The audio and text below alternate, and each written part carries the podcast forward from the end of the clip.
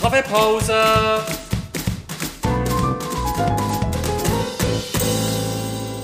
Das ist der Podcast Kaffeepause vom Bernischen Historischen Museum. Liebe Zuhörerinnen, liebe Zuhörer, herzlich willkommen zu dieser außerordentlichen Kaffeepause zu einem außerordentlichen Tag. Wir feiern das Jubiläum vom Nationalen Frauenstreiktag. Mein Name ist Franka de Marmels aus dem Team Bildung und Vermittlung und ich trinke mit Kaffee wie schon vor drei Tagen mit den Nationalrätinnen Yvonne Feri und Melanie Mettler. Es geht heute nicht um einen Frauenstreiktag, sondern weiterhin um unsere Briefe an das Bundeshaus, wo unsere Besucherinnen und Besucher in der Ausstellung Frauen ins Bundeshaus 50 Jahre Frauenstimmrecht ihre Forderungen und Wünsche für Veränderungen können festhalten und auf eine Antwort aus dem Bundeshaus warten. In diesem Sinn passt es aber schon recht gut, schauen wir uns das Ganze zu dem Jubiläumstag an. Ein Anliegen vom Frauenstreiktag ist ja auch darauf hinzuweisen, dass der Kampf noch nicht vorbei ist. In der letzten Folge haben wir uns einem Thema gewidmet, wo auf besonders vielen Briefen ist gestanden: die fehlende Lohngleichheit. Heute gehen wir noch bisschen weiter, hängen aber dort ein, wo wir in der letzten Folge aufgehört haben, bei fehlenden Strukturen und was das für Auswirkungen kann haben Ich finde die Thematik auch besonders schön, weil ich wie auch finde, die zeigt, dass ähm, strukturelle ähm, Voraussetzungen soziale Prozesse beeinflussen, aber eben auch umgekehrt. Und in einem Bereich sehen wir das besonders deutlich, nämlich dann, wenn es um die Kinderbetreuung geht. Und das ist unser zweiter grosser Block. Hier bekommen wir einen Haufen Briefe wie der hier. Gebt uns Frauen gleiche Chancen in der Berufswelt, das heißt, ermöglicht die nötigen Strukturen wie Kinderkrippen, Elternurlaub und gleiche Löhne. Wir sind mehr als nur eine Gebärmutter. Das Thema ist wirklich existenziell für Familien und weckt wegen dem auch so viele Emotionen. Das haben wir immer wieder gespürt aus diesen Briefen heraus. Da gibt es einen Haufen Baustellen, vor allem die Finanzierung ist ein brennendes Anliegen. Ähm, liebe Parlamentarierinnen, stellt euch doch mal eine perfekte Welt vor. Wie würde dort die Kinderbetreuung und die Finanzierung davon funktionieren? Frau Feri, könnt ihr da mal euch positionieren?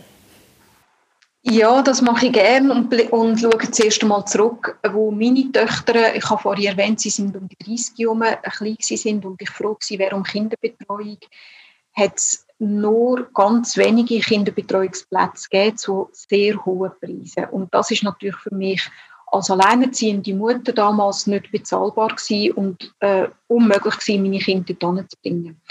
Heute haben wir doch einige subventionierte Kinderbetreuungsplätze. Es ist nicht überall gleich gut verteilt in der Schweiz.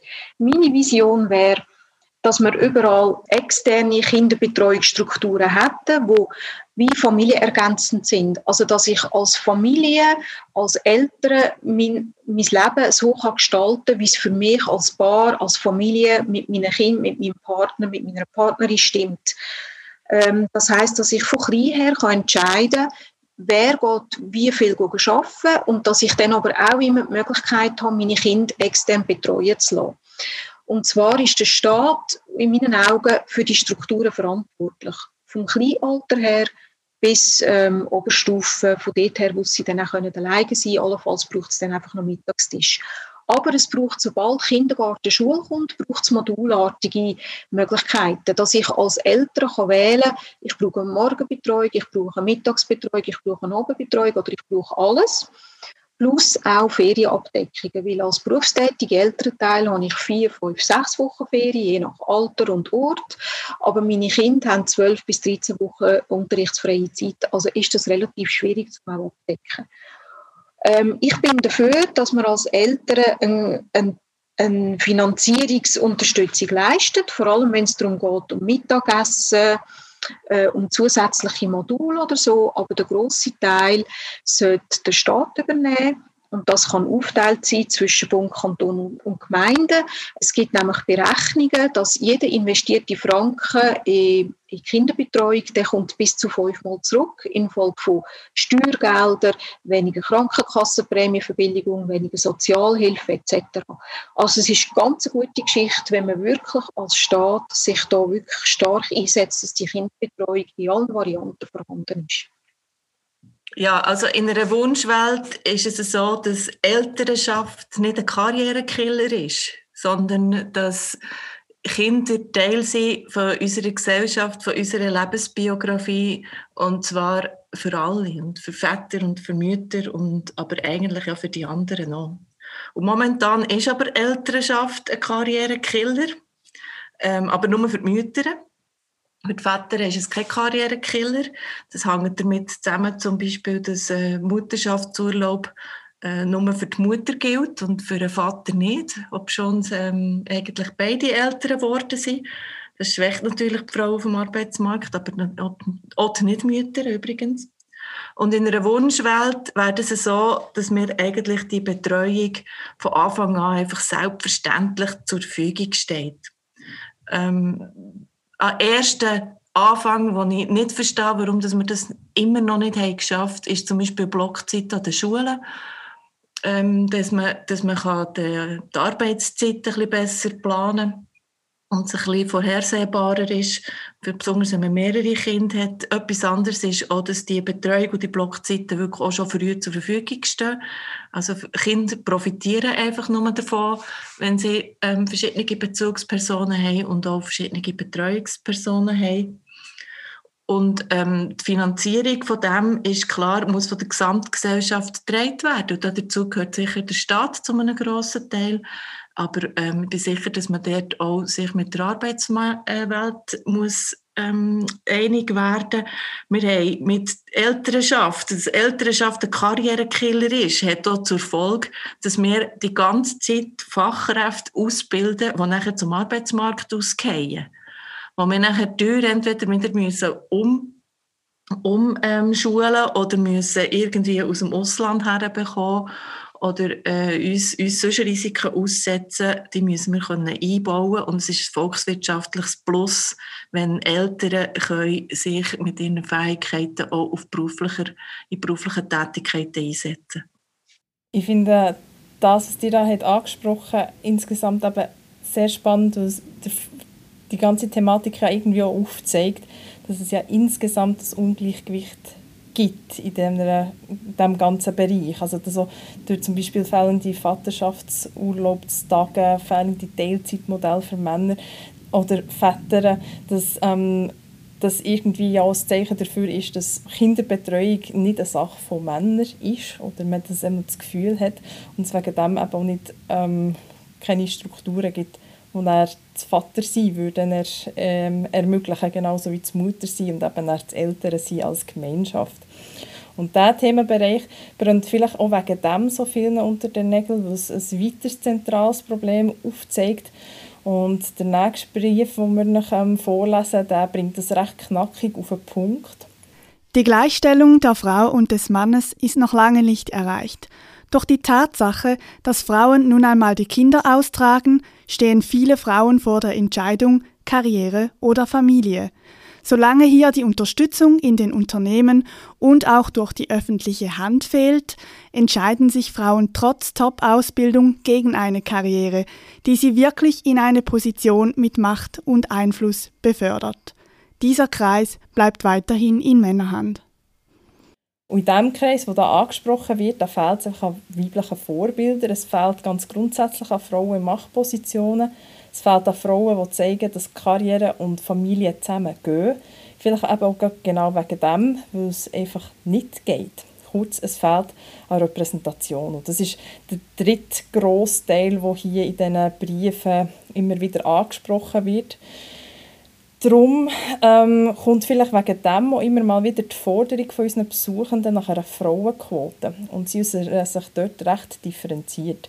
Die meisten schreiben nämlich, dass eine Quote als Übergangslösung ähm, gebraucht wird, bis Frauen in Top-Positionen so normal sind worden, dass es die Quote eben dann mal nicht mehr braucht. Die Frage ist ja eine, die polarisiert, und zwar nicht erst seit gestern.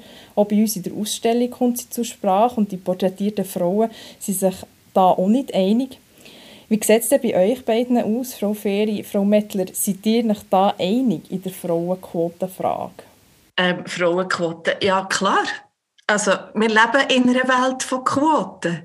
Die Frauenquote ist überhaupt nichts, was aus dem Rahmen fällt. Wir haben ähm, ganz viele Männer, sind nur dort an den Positionen, wo sie sind, weil sie Männer sind, in einem bestimmten Kreis, wo irgendeinem Club angehören.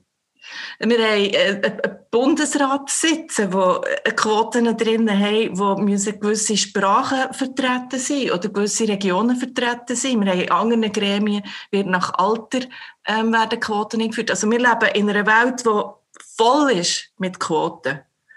Es gibt keinen Grund, warum, dass, wenn man hat ein Problem festgestellt nämlich, dass man einfach die mindestens 30 Prozent Frauen in den Entscheidungsgremien, die es braucht, damit es zu einem Diversitätsplus kann kommen erreicht. Also solange dass wir das nicht haben, dann muss man halt die Quote einführen, klar. Ich kann eigentlich nur noch mit einem Punkt ähm, ergänzen. Also ich bin gleicher Meinung wie meine Kollegin Melanie Mettler. Ähm, man weiß auch, dass gemischte Gremien besser arbeiten. Also wenn man das an Finanzen will, äh, festmachen weiß man, gibt es äh, Untersuchungen darüber, dass wenn ähm, die Top-Positionen in einem Unternehmen mit gemischten Gremien besetzt sind, mit Frauen und mit Männern, dann ist am Schluss des Jahres das Resultat im positiveren Bereich weder in Gremien, wo nur Männer, ausschließlich Männer und Rücker sind. Und das finde ich schon noch verrückt, oder? dass man das dann nicht auch, auch, auch als Argument nimmt, um zu sagen, wir brauchen die Frauen bei uns. Wenn man, wenn man nicht Gleichstellungsargument nehmen will, dann kann man ja auch die finanzielle, die wirtschaftliche Argument nehmen. Oder auch die Ausbildungsargument. Viel Geld in die Ausbildung steckt, das hat Melanie auch schon gesagt, wo man ja dann auch profitieren davon als Staat, als Land, dass die Frauen dann auch gute Jobs haben. Das finde ich ganz wichtig. Ich möchte aber gerne noch ergänzen, dass mit der Quote allein natürlich nicht gemacht ist, sondern man muss Frauenförderung ähm, betreiben. Also in gewissen Berufen müsste man auch die Männer fördern, das möchte ich auch noch erwähnen. Es braucht also mittleres Kader, wo auch beide Geschlechter gut vertreten sind, dass, wenn es dann darum geht, dass man auch die oberen Kader kann besetzen kann, dass dann dort wirklich auch von beiden Geschlechtern Leute bereit sind, ähm, die oberen Jobs dann können in Angriff nehmen und auch besetzt werden. Also das ist ganz wichtig. Also wir brauchen Quoten auf jeden Fall, wir brauchen gemischte Gremien, ähm, in jedem Fall, aber wir brauchen auch die Strukturen, dass überhaupt Frauen und Männer so weit kommen, ohne eine gläserne Decke, ohne ähm, dass allenfalls Familienplanung das tut verhindern. Ich sage immer, Gleichstellung ist eigentlich dann erreicht, wenn Frauen ihren Weg auch frei können wählen und kein Steig im Weg liegen, dass sie ihre Ziele können erreichen. können. Genauso wie das die Männer machen. Frau Mettler, die hat noch eine Ergänzung.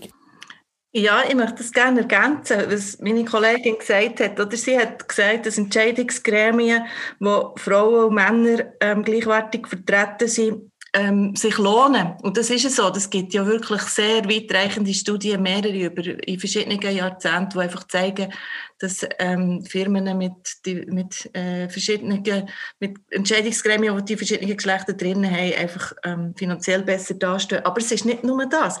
Entscheidungsgremien Frauen und Männer treffen auch die besseren Entscheidungen. Und auch da hat man einfach immer wieder können in Studien zeigen, dass zum Beispiel dort, wo die gemischten Entscheidungsteams waren, dass man besser durch Finanzkrise durch ist, dass man jetzt zum Beispiel mit Corona besser ist umgegangen. Es gibt extrem viele Beispiele, wo man zeigen kann, dass sie eben nicht nur sich lohnen, die gemischten Führungs- und Entscheidungsgremien, sondern einfach auch besser sind.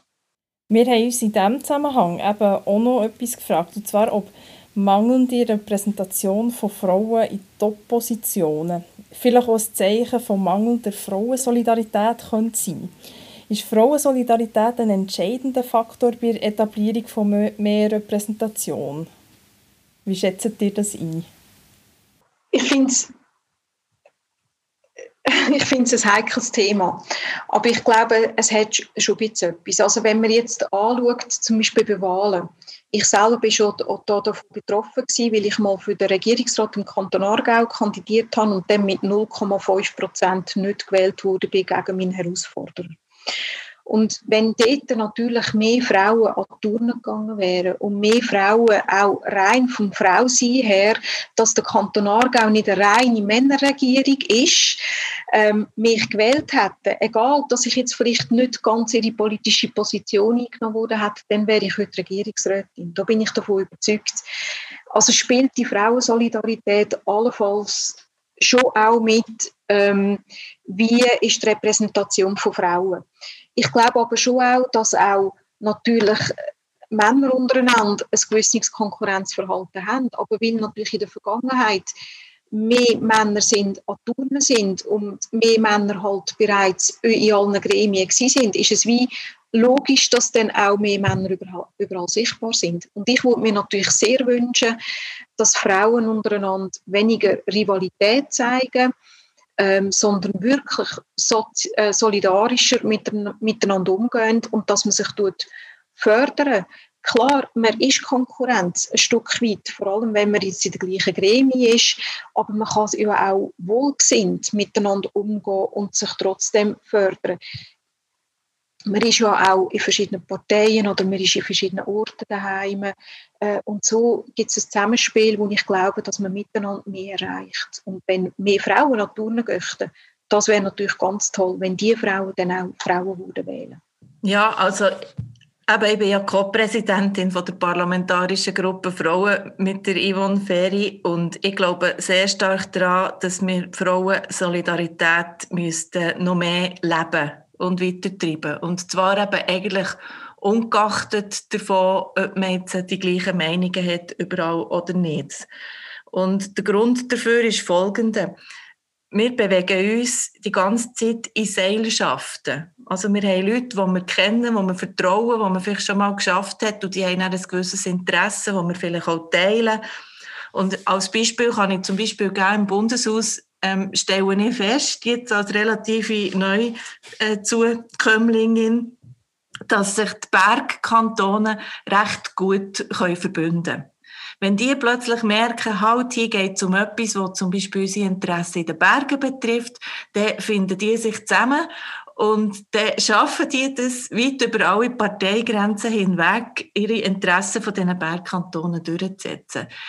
Und die Frage ist jetzt einfach als Frau, Macht man jetzt dort bei diesen Gesellschaften mit? Hat man jetzt die Möglichkeit, sich dort als Frau in die bestehenden Gesellschaften einzubringen oder nicht? Und meine Beobachtung eigentlich ist, dass es sehr schwierig ist, sich in bestehende Gesellschaften von Männern als Frau einzubringen.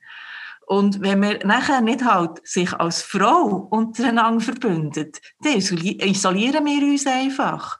Und wenn wir uns isolieren, dann tun wir eigentlich unsere eigenen Einfluss beschneiden und die eigentlich unsere eigene Schlagkraft wieder wegnehmen und dämpfen. Und das finde ich schlecht.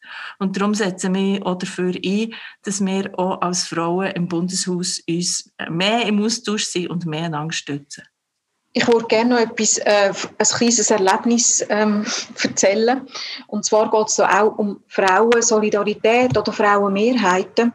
Und zwar haben wir ja mal eine kurze Zeit eine Frauenmehrheit im Bundeshaus.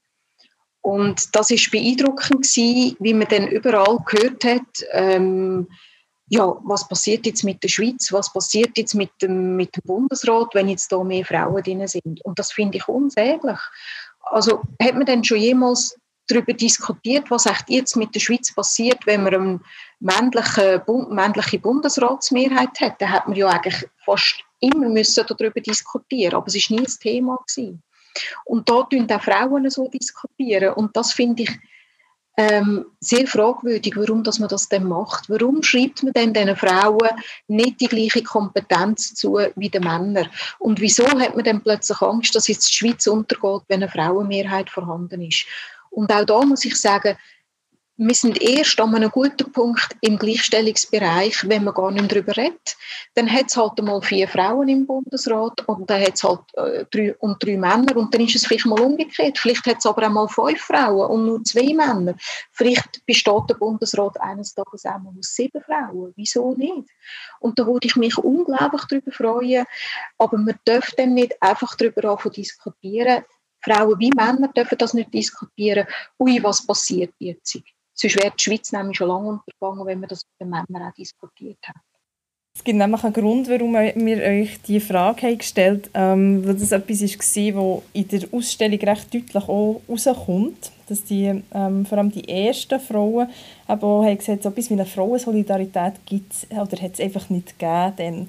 Und das ist, äh, bei der Frage, was bleibt denn eigentlich von, der, von den Errungenschaften von diesen Ersten, ist eine Aussage, dass Frauen einander jetzt auch vermehrt stimmen. Also dass es so, wie, so etwas dann nach und nach auch gibt. Und dass es also durchaus auch ähm, einen hoffnungsvollen Ausblick gibt, so wie ihr das so erwähnt, Frau Mettler.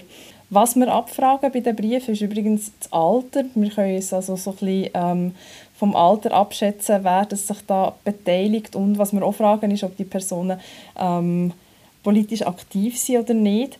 Ähm, wir wissen allerdings und haben bewusst auch darauf verzichtet, dass, es, dass wir das Geschlecht abfragen. Das heißt, nur wenn sie sich zu erkennen geben, wissen wir, wer das dort oder dahinter steht. Ähm, und dort ist aber sehr interessant, dass sich das auch häufig aus den Briefen heraus eben auch das Bekenntnis zu «Ich bin eine Frau und ich habe das Problem und ich möchte jetzt das noch an den Tag ähm, legen und darüber reden». Das ist eben auch eigentlich ein schöner, äh, ähm, ein schöner Moment, wo das Video zeigt, das Geschlecht spielt eben wirklich auch noch eine Rolle. Und was ich auch das Gefühl habe, ist, dass die Flut auch ein Zeugnis dafür ist, in was für einer spannenden Zeit wir gerade leben, wie die Leute eben wollen mitmachen, sie wollen sich äußern und sie wollen sich konstruktiv äußern und sie wollen miteinander eine Lösung finden und es stimmt mir sehr hoffnungsvoll, wenn ich immer wieder lese, dass es doch im Grunde genommen einfach um ein Miteinander geht, um das Gegeneinander aufzulösen. Wir sind auch gespannt auf jeden weiteren Brief, der bei uns landet. Es ist nämlich nicht so, dass uns nur schwierige Forderungen und viel Frust erreichen. Viele Besuchende nehmen sich offensichtlich Zeit, etwas zu formulieren, drücken sich gewählt und differenziert aus. Wir erfahren so viele spannende Geschichten und zum Teil auch total schöne Aufmunterungen, wie zum Beispiel dieser Brief. Und wenn du mal einen schwierigen Tag hast, mit einem Anliegen nicht weiterkommst, denk daran, Du kannst es, du bist eine Frau. Du kannst es, du bist eine Frau. Und was wir auch immer wieder lesen, wie häufig sich die Besuchenden bei den Politikerinnen bedanken. Und diesen Dank den möchten wir jetzt auch gerne weitergeben. Frau Feri, Frau Mettler, merci vielmal, habt ihr euch Zeit genommen, mit uns über die grossen Fragen bei einem digitalen Kaffee ähm, zu reden. Und ähm, wir sind wirklich wahnsinnig dankbar, habt ihr hier ähm, dazu bereit erklärt, auf unsere Fragen und auf die Anliegen der Besuchenden besonders noch einzugehen. Sehr gern geschehen. Ich habe eine sehr spannende Diskussionsrunde gefunden und ich werde alle Frauen aufmuntern, wirklich dran zu bleiben, anzustehen und vorwärts zu schauen. Von mir auch ganz herzlichen Dank für die Einladung und für die spannenden Gespräche und ich freue mich darauf, via Brief oder ähm, auch sonst immer weiter in Dialog zu bleiben mit den Frauen, die super Ideen haben. Da können wir uns auch nur noch anschließen, liebe Zuhörerinnen und liebe Zuhörer, wenn ihr jetzt auch Lust habt, so einen Brief zu schreiben und die Forderungen der ersten Frauen im Bundeshaus anzuhören, dann könnt ihr das bis im November noch machen. Wir würden uns wirklich freuen, wenn wir irgendwann einen Brief von euch bei uns in der Urne würden finden Und wenn ihr noch ein bisschen mehr Kaffeepause braucht, dann hört ihr in zwei Wochen am 25. Juni wieder rein. Wir freuen uns auf euch und auf Wiederhören.